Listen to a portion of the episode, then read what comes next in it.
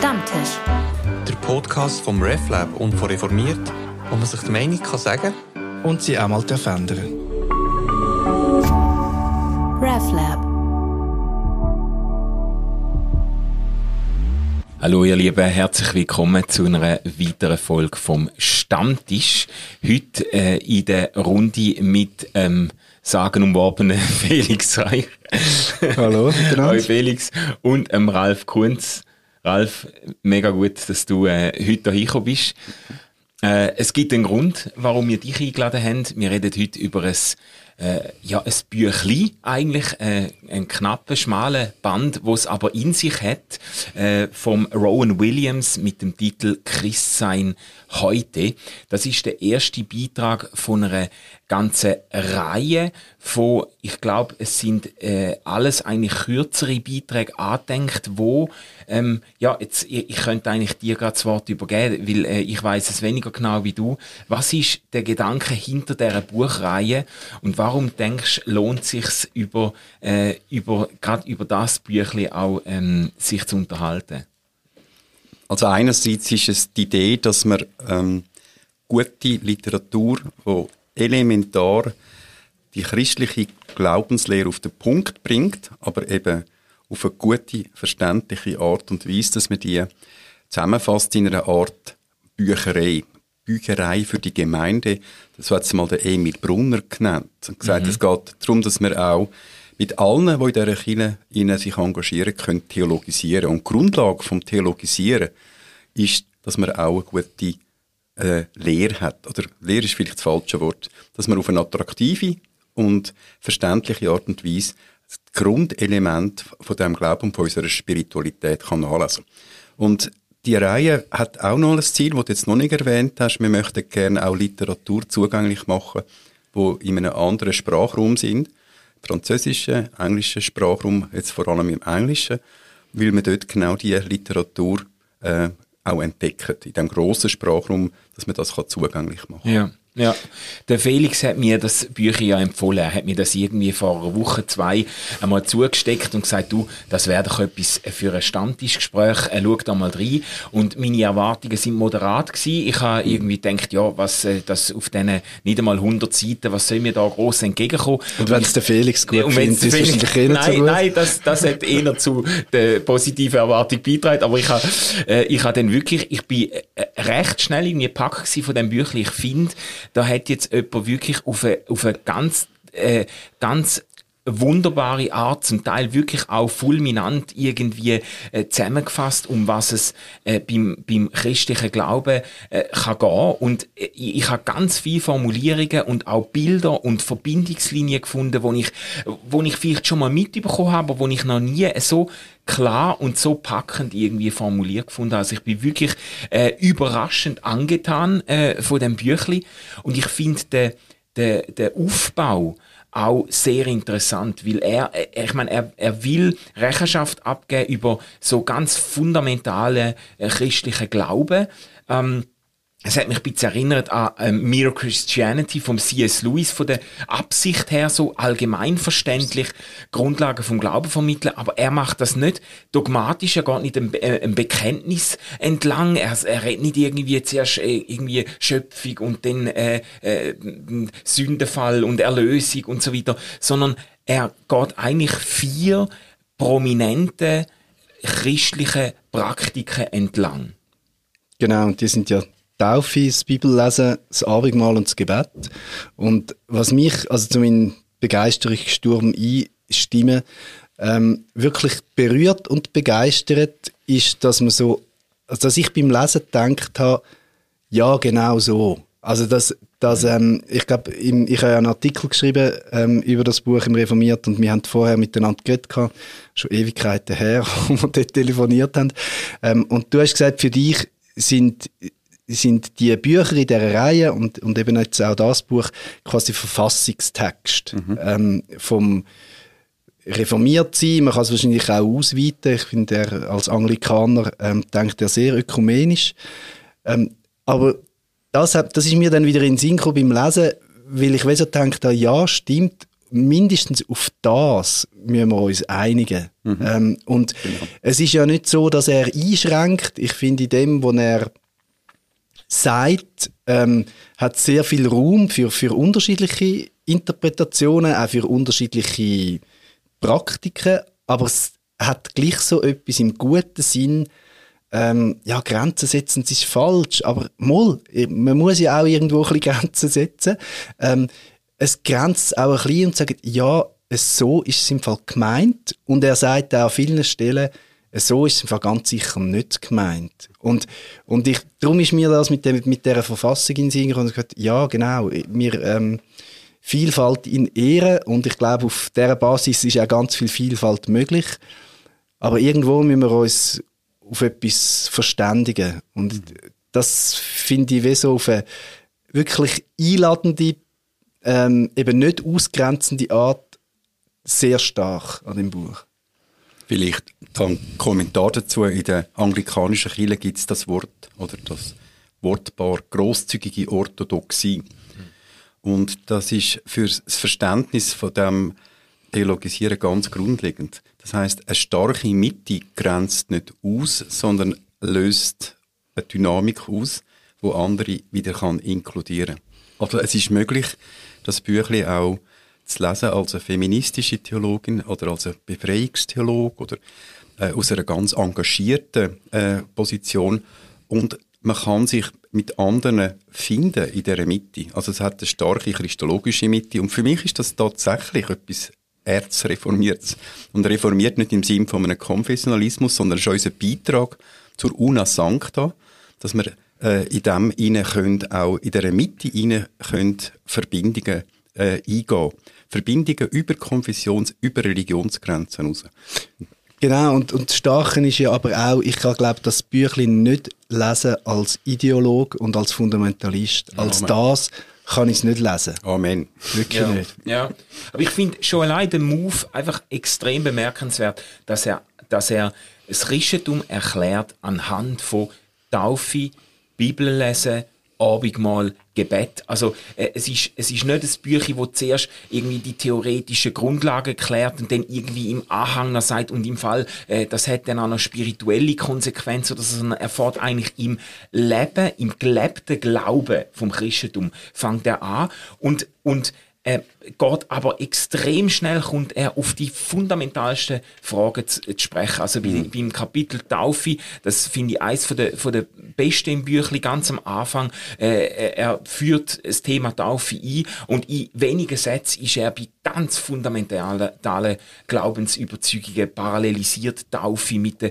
mit der Schöpfung, macht deutlich, dass es Untertauchen ins Wasser irgendwie Anklang hat an das Chaoswasser im äh, Schöpfungsbericht und dass dort etwas Neues entsteht, genauso wie der Taufe ein, ein, äh, eine Neuschöpfung erfolgt und so. Und das ist ja äh, sofort bei extrem juicy ähm, theologischen Themen, aber alles anhand von dem, wo ich jetzt auch würde sagen, wo ähm, auch in einer säkularisierten Gesellschaft äh, die Leute noch vom Christentum mitbekommen. Das ist in jedem anständigen äh, Film kommt irgendwo eine Beerdigungsszene oder, äh, oder eine Szene, wo man irgendwie sieht, da Leute, das sind Leute, die beten, das sind Leute, die äh, getauft werden oder das sind Leute, die wo, äh, wo Abendmahl nehmen. Das ist, das ist, das ist klar für, für ganz viele Leute, doch das machen irgendwie Christen. Mhm. Und dort anzusetzen und sagen, hey, das hat im Fall, da, da drücken sich im Fall die fundamentalsten Glaubensüberzeugungen vom Christentum, mhm. drücken sich in dem aus. Also, das finde ich schon,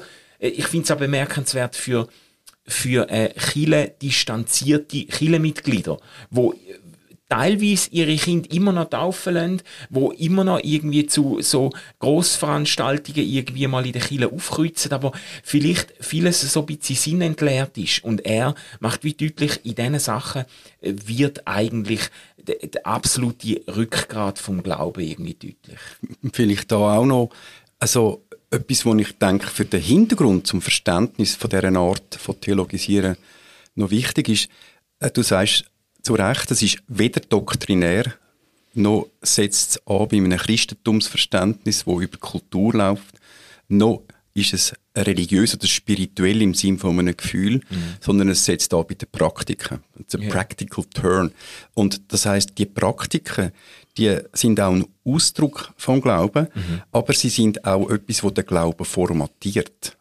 Und wir sind in unserer theologischen Tradition ganz stark geprägt von der kopernikanischen Wende, also Kant und Schleiermacher später, dass der Glauben ein Ausdruck ist von einem religiösen Gemüt in uns hinein.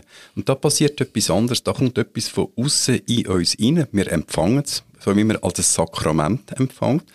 Und das macht ganz etwas anderes mit uns.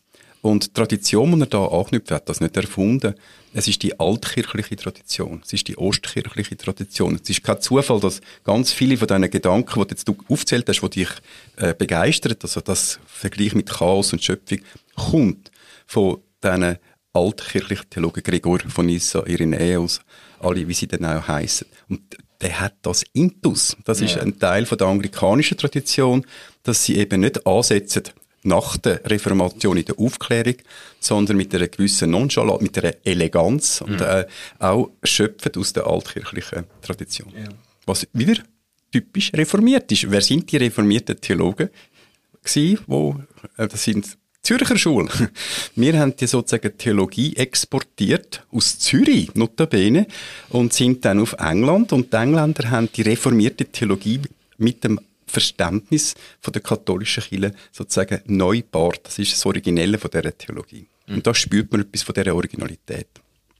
Ja, und ich glaube, ähm, so das Inkludierende, ähm, finde ich, oder eben das Existenzielle, also es ist ja nie, eben, es ist ja nicht, dass ich Glaube als, als einfach als Gefühl habe, sondern es geht ja immer wirklich um, um ganz existenzielle Fragen. Ähm, und das finde ich stark bei der Taufe, wenn er dort betont, dass Taufe eben nicht irgendein Privileg ist, wo ich mir muss verdienen ähm, und dann irgendwann weit genug bin, um das zum können tauft werden, äh, sondern dass es dass etwas ist, wo ich empfange, ähm, wo mich aber auch nicht dann imprägniert irgendwie äh, wie eine Schutzschicht gegen ja gegen all das Chaos außen an mir ähm, und auch nicht gegen das Chaos innen an mir ähm, sondern dass eigentlich eher der Auftrag ist, sich in das Chaos zu begeben. Ja, ähm, ganz genau. Und, und, und eben dort sein, also er, äh, das schreibt er ja, ähm, eine Christin, ein Christ ist immer dort, wo, wo die Menschenwürde bedroht ist. Ja. Ähm, und, und das macht er eben auch nicht so von oben herab, also im, im Sinn von, ähm, ja, jetzt bin ich auserwählt und jetzt kann ich da absteigen ins Chaos von der Welt und diesen Menschen aus dem Chaos raushelfen, sondern auch ich, also das betont er ja ganz stark, ich bin immer der, der aufgerufen ist zum, zum helfen, aber ich bin zugleich auch immer, bleibe ich der Bedürftige. Also es, ist immer, es sind immer die zwei Seiten. Mm, Und, und das finde ich ganz stark. Und das zieht sich ja eigentlich durch, durch alle, alle Themen durch.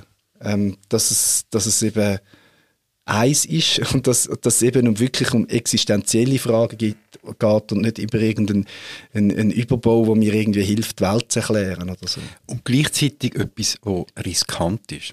Ja. Also er betont auch ganz stark die Nachfolge, so wirklich auch so im, im Bonhoefferschen Sinn, dass wir ein Wagnis eingehen. Du hast vorhin gesagt, das ist etwas, was die Existenz betrifft. Das heisst, Glaube ist eine Lebensform. Mhm. Glaube ist nicht der Schlagrahmen auf mein bürgerliches Leben. Ja. Glauben ist eine Entscheidung. Und das ist vielleicht auch eine Zumutung. Meine, ja, du hast ja gesagt, warum die Reihe. Und ich glaube, wir, wenn wir auf unsere Kinder und auf unsere Gesellschaft schauen, vielleicht braucht man wirklich einen neuen Sens für das, was Glauben eigentlich ist. Weder ein Besserwissen, noch eine moralische Überlegenheit sein, sondern das, was du auch gesagt hast, Felix. Ein solidarisch sein mit denen, wo, in, äh, er sagt, in the mess of life, also äh, in diesen Abgründen sind, das aushalten weil sie Vertrauen haben auf Christus. Mhm. Und das ist etwas ganz anderes als eben so eine Dekorationsreligiosität. Ja, das ist ein Zug von dem Büchern, wo mir extrem stark ins Auge gesprungen ist, weil ich mir sehr viel Literatur gewöhnt bin, wo so individualistisch formatiert ist, wo es einfach darum geht, eben spirituelle Literatur, geistliche Literatur, theologische, so erbauliche Literatur, wo es eigentlich immer darum geht, äh, ich und meine Bibel und mein Jesus und mein Glaube und wie kann, kann ich das irgendwie so leben, dass es mir besser geht und so. Und bei ihm ist das, zieht sich das durch, durch Besprechung von diesen vier Praktiken eigentlich durch, dass er das immer aufsprengt oder dass er das von Anfang an eigentlich gemeinschaftlich versteht, solidarisch, oft auch diakonisch versteht und dass er äh, den Glauben nicht so fasst als etwas, wo ich irgendwie mit mir selber ausmache, sondern äh, das, das wird beim, beim, bei der Taufe deutlich. Äh, Taufe verbindet uns mit anderen Menschen, wo, genau. wo gleichfalls im Chaos sind, so wie ich ins, quasi ins Wasser untertaucht wird in, in das Symbol für, für, für, für die Unordnung oder so, bin ich, bin ich eins mit anderen Leuten, die in der Unordnung drin sind. Und beim Abendmahl auch äh, ist eine von den Pointen, wo er darauf abzielt, dass ich das Abendmahl nicht kann nehmen kann, ohne gleichzeitig zu bekennen und zu erkennen, dass die, die mit mir das Abendmahl nehmen, mit mir irgendwie zusammengeschweißt sind, als, als Leute, die auch, wo auch äh, die Bedürftigkeit teilen und wo auch die Gabe von Gott empfangen. Und das, ich finde das stark und das ist mir besonders ins Auge äh, gesprungen, weil ich das nicht unbedingt so kenne von so, von so ähm, Büchern, wo so allgemeinverständlich oder äh, vielleicht auch erbaulich sind. Äh, die, die sind oft so auf den einzelnen Leser fokussiert. Das macht er nicht. Er hat wirklich, er hat nicht, und er hat auch nicht nur Kille im Blick, sondern er hat wirklich einfach äh Menschheit im Blick bei dem. Ja, und da würde ich gerade anschließen. Und ich glaube, darum ist es wirklich etwas, es ist, stimmt, es ist eine Zumutung, aber es ist eben auch eine Ermutigung, ähm, gerade jetzt im Blick, finde ich, auf die Kirche, weil er der ganze Abwehrkampf gegen die Säkularisierung und ähm, Zusammenbruch von der Institutionen oder, oder Erosion von den Institutionen zumindest, das ist gar kein Thema, weil es mhm. nämlich nicht um das geht. Mhm. Ähm, es geht auch nicht darum, ähm, ob ich mit Tauften oder Untauften jetzt irgendwie ähm, eben mich, mich in dieser Welt befinde. Ich befinde mich einfach in dieser Welt. Und, und es ist eben nicht so, dass er sagt, ja, ich, ich, ähm, ich, geb, ich habe jetzt den Glauben und jetzt eben muss ich schauen, wenn ich da die bösen Einflüsse von Säkularisierung und weiß nicht was irgendwie aushalte und mich kann abgrenzen und, und, und meine, meine Kille bauen. Sondern es, es ist einfach meine christliche Existenz in dieser Welt und es gibt andere Existenzen, aber das, die sind auch da und er befindet sich nicht in dem, in dem, in dem Abwärtstrend, in dem Abwehrkampf. Und, genau. und das finde ich ganz stark. Und beim, beim Abendmahl ähm, sagt er neu mit eben, das Abendmahl ist immer eine Gemeinschaft unter Fremden. Also das finde ich auch so etwas ganz Starkes. Dass Chile sein nicht heisst, dass ich mit denen zusammen bin, die gleich ticken wie ich, ja. ähm, dass, dass mich manchmal sogar Überwindung kostet, an den, an den Abendmahlstisch sitzen, weil dort Leute sitzen, wo ich das Gefühl habe, die, die gehören nicht zu mir, sondern, oder, oder wo ich fremd bin. Und trotzdem sind alle eingeladen. Das finde ich ganz stark. Also das ist die, die Gemeinschaft unter Fremden. Und wenn das ein Killebild kann sein, ähm, mhm. das, das bewahrt einem auch so vor dem, mir und die anderen und, und ähm, eben da außen die gefährliche Säkularisierung und, und mir noch die letzte Bastion. Von dem ist das, das ja. Buch völlig frei und das, das finde ich sehr stark und eben auch ermutigend. Hm. Ich will vielleicht gerade beim Abend mal einen Gedanken noch einschiessen, wo, mich äh, mega begeistert hat, wie er probiert zu zeigen, dass Abendmahl, das äh, Empfangen von, von Brot und Wein, er sagt an einer Stelle, das heißt eigentlich auch, dass alles in gewisser Weise äh, sakramental wahrgenommen wird. Also wenn ich quasi einen Teil von der Schöpfung im Abendmahl irgendwie empfange von Gott, dann verwandelt sich mein, mein Blick auf die ganze äh, Schöpfung. Und das ist eine, eine, äh, eine großartige Stelle gefunden. Er sagt denn, alle Orte, alle Menschen, alle Dinge haben eine unerwartete sakramentale Tiefe an sich. Sie öffnen sich auf Gott, den Geber, hin. Das ist eine, äh, eine ganz großartige mhm. Wendung gefunden, wo auch wieder das, das ähm, das Abgeschlossene wieder aufsprengt, oder? Wo jetzt nicht irgendwie äh, die Abendmahls-Teilnehmer zu einem exklusiven Club macht, wo sich irgendwie sogar noch gegen die Welt aufstellt, sondern mhm. äh, wo deutlich macht, wenn ich das Abendmahl nimm, dann sage ich eigentlich auch Ja zu der ganzen materiellen, physischen, geschöpflichen Welt in mir und um mich herum und ich empfange sie irgendwie, sie kommt ein, ein Adressat oder ein, ein, ein, ein Absender über die Welt mm. oder sie, ich empfange sie von Gott. Ich habe das ganz, ganz stark gefunden und jetzt so in, dieser Weise noch, noch nie so gelesen. Es ist das tiefste biblisch auch ausdrückt, was Eucharistie ist, also mm. das verdankte Leben. Ähm, es ist ganz viel in dem rein und das ist vielleicht auch eine Stärke von Rowan Williams seinem Denken. Es ist einerseits biblisch und andererseits ist es eben auch durchdrängt von dieser Tradition. Also man kann Psalm 104 da gehört alles, ja. äh, was uns geschenkt wird, ist eben auch alles, was dieser Welt geschenkt wird. Also wir sind auch in einer ko-kreatürlichen Solidarität mit Pflanzen und mit Tieren, alles, was Odem hat. Also da hast du etwas Kosmisches drin. Er hat übrigens auch ein Buch geschrieben, Christ, the Heart uh, of Creation. Also hat eine kosmische Christologie und die spürt man immer wieder. Es ist nicht eine verengte, auf Zühn-Opfertheologie verengte ja. Opfertheologie, sondern es ist weiter, viel, viel, viel, viel weiter. Und etwas von dieser Weite, von dem Rehovot, äh, spürt man in der Abendmahlsauslegung. Mir gefällt der andere Gedanke auch sehr schön. Das ist vielleicht sozusagen so die pietistische, quasi wie das Gegengewicht zu dieser kosmischen, dass äh, Christus der ist, wo uns fragt, ladst du mich ein? Mm, ja. Jesus, äh, der historische Jesus, hat die penetrante Angewohnheit gehabt, sich selber überall einzuladen. Beim Zachäus, beim Pharisäer, dem gesagt, ich komme in dein Haus und dann passiert im Haus Heil. Und äh, das Abendmahl, so, er nimmt ja Zachäus-Geschichte so ja. als Schlüssel. Das ist auch absolut genial. Und, und äh, die Frage, was willst du, dass ich dir tue? Willst du, dass ich dich einlade? Ich warte auf dein Ja, dass du mich einladest das nimmt uns als Subjekt ernst. Wir sind nicht einfach Objekt vom göttlichen Heilshandeln, sondern wir sind dabei. Wir können partizipieren. Du bist gefragt. Du als Zachäus, du als Manuel, ich als Ralf sind gefragt und wir sagen Ja in dem hinein. Also das heißt, es hat auch eine sehr individuelle Pointe.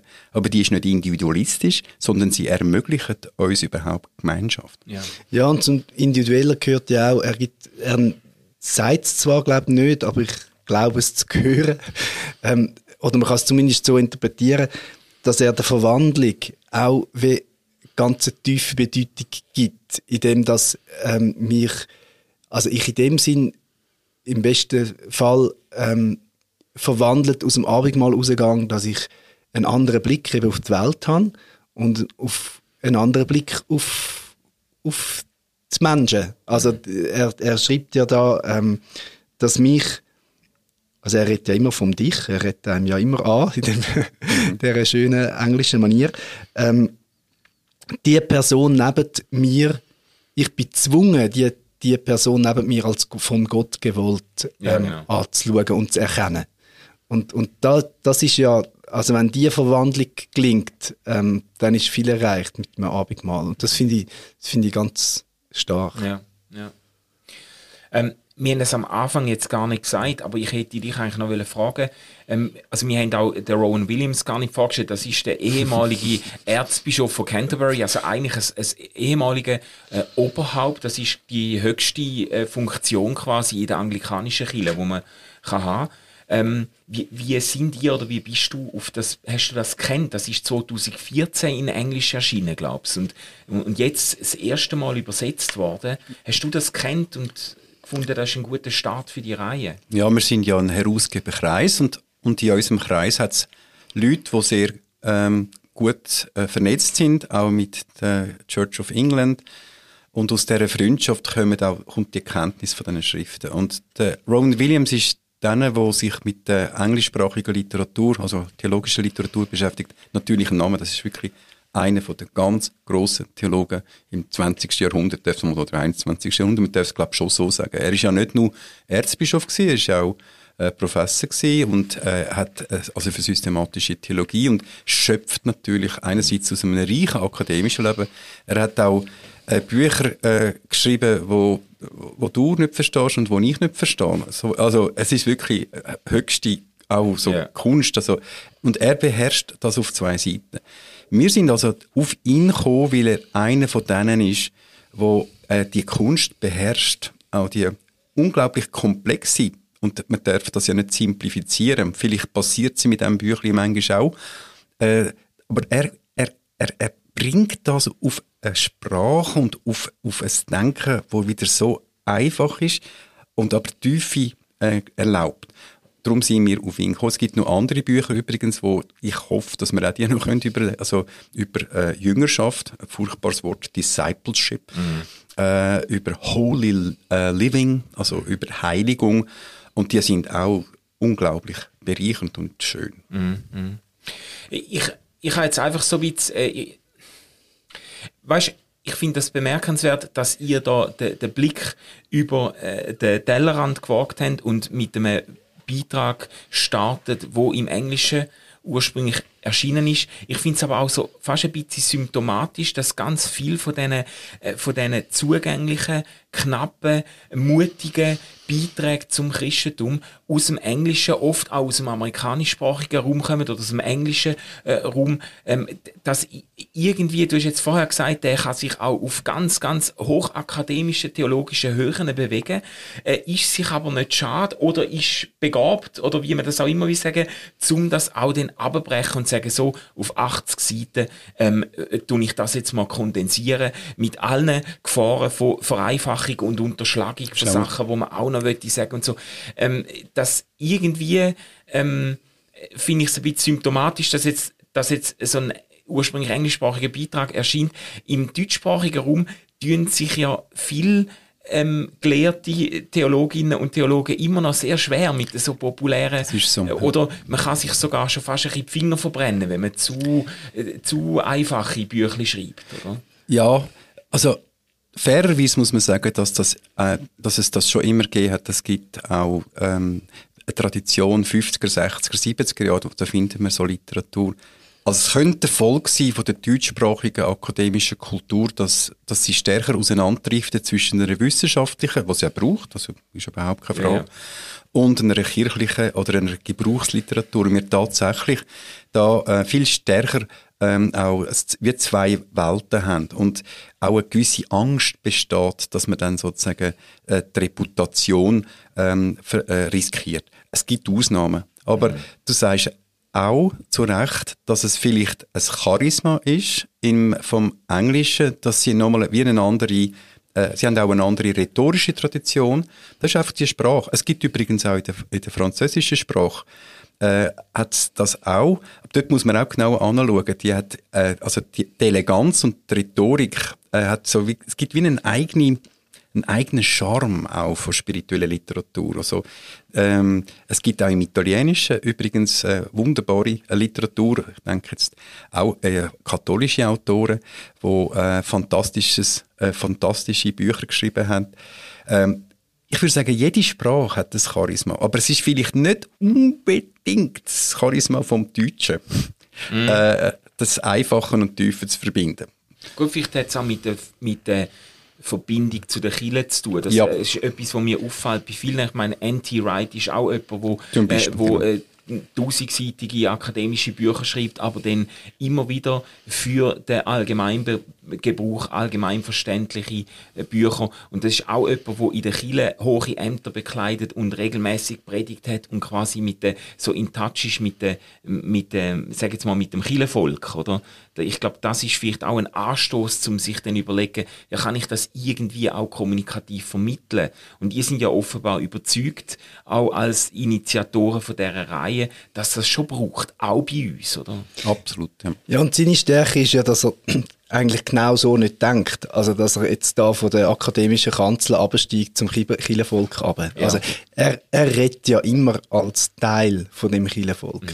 Und, und das ist ja das, was einem anspricht an dem, an dem Buch. Also, ich fühle mich da zwar angesprochen, aber ich fühle mich überhaupt nicht von oben herab angesprochen, Ja. sondern von nebenzu oder von vis-à-vis. Ja. Und, und das ist ja wahrscheinlich von nebenzu oder, oder ja, vielleicht gegenüber. Ähm, das, das finde ich stark. Und, und das zieht sich ja, ja durch. Ähm, eben, wir können ja vielleicht noch so gegen den Schluss noch auf, aufs Bibelverständnis kommen, ähm, wo ich mich im Vorgespräch äh, überzeugen habe, dass es doch nicht so vereinfachend ist, äh, wie ich gemeint habe, dass ich dann vorbelastet gelesen habe.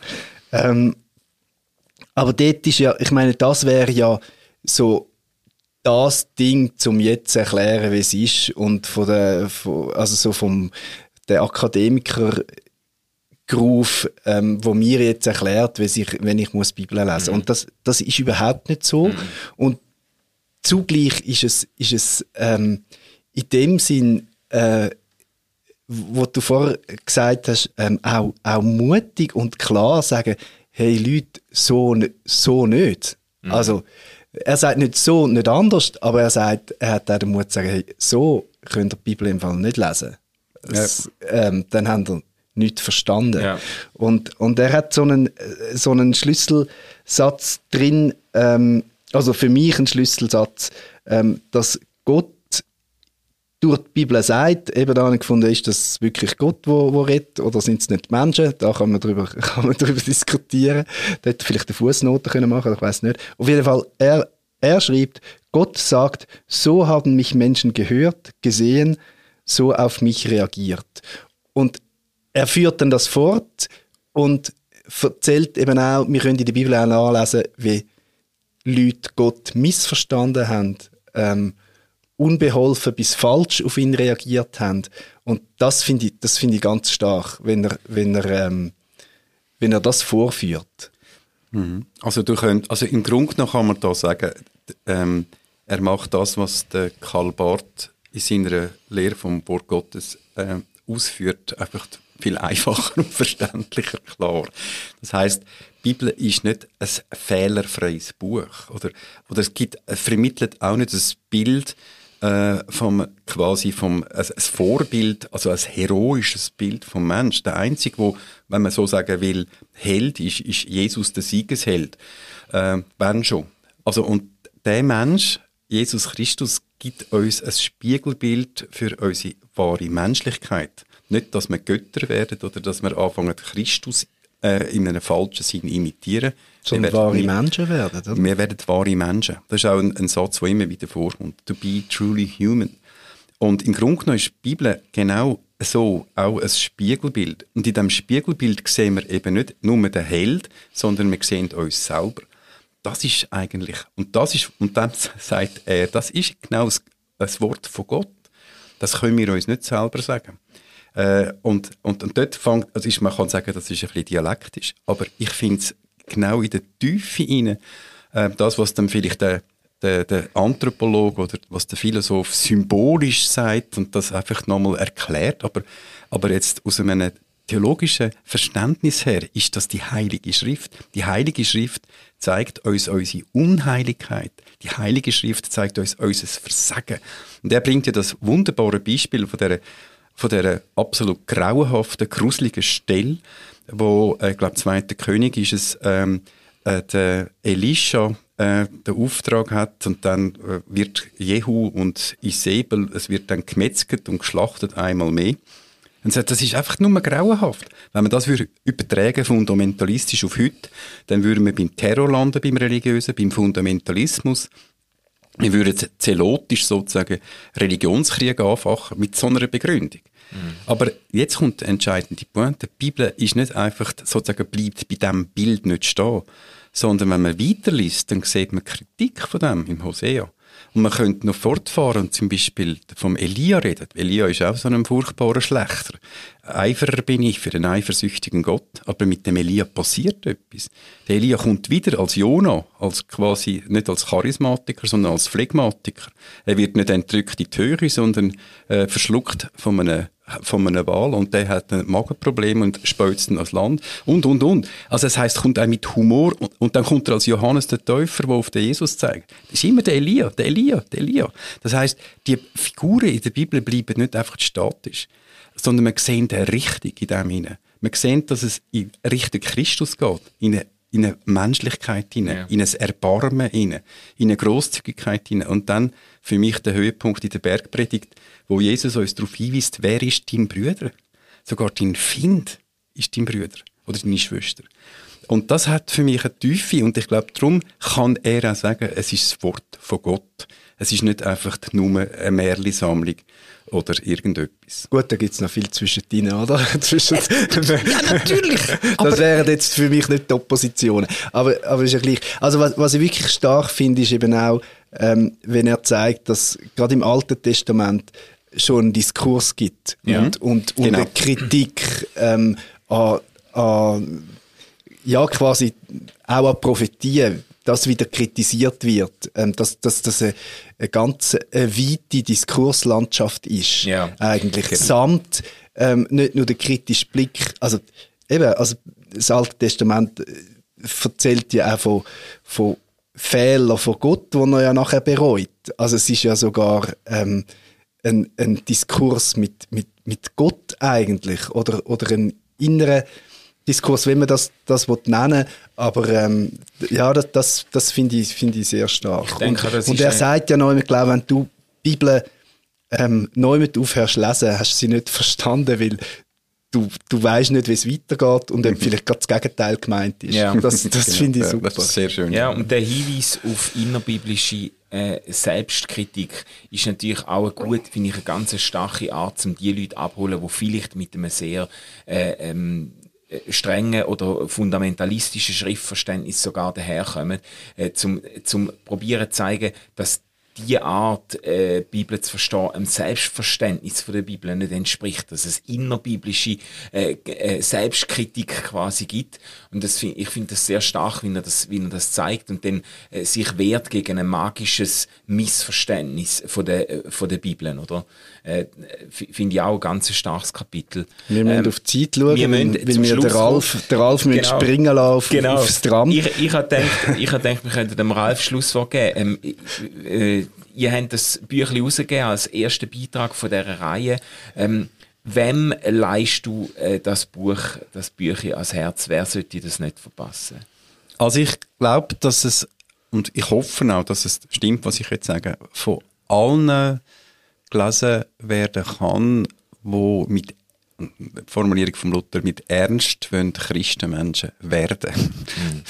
Und ähm, Freude haben, auch sich herausfordern zu lassen von einem anspruchsvollen, aber verständlichen ähm, äh, Theologisieren. Und das Wort Theologisieren, habe ich schon mal gebraucht, ist für mich ganz ein wichtiges Wort. Wir müssen anfangen lernen und eine Kultur entwickeln, wo wir miteinander können, das Hin und Her, was du gerade vorgemacht hast, also auch über, über die Bibel so reden.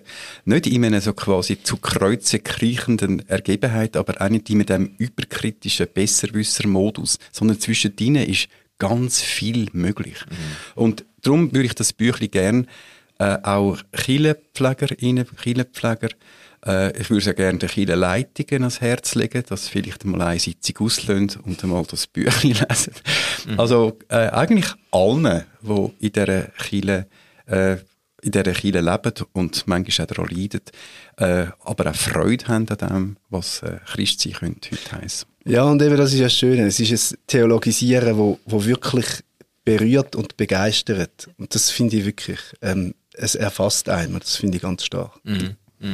Hey, danke vielmals, ähm, Ralf und Felix, für die Stammtischrunde. Wir verlinken äh, das Büchlein, das ist beim TVZ-Verlag erschienen, für alle, die es möchten bestellen und können euch das wirklich äh, wärmstens ans Herz legen. Und dann äh, wünschen wir euch einen guten Rest von der Woche.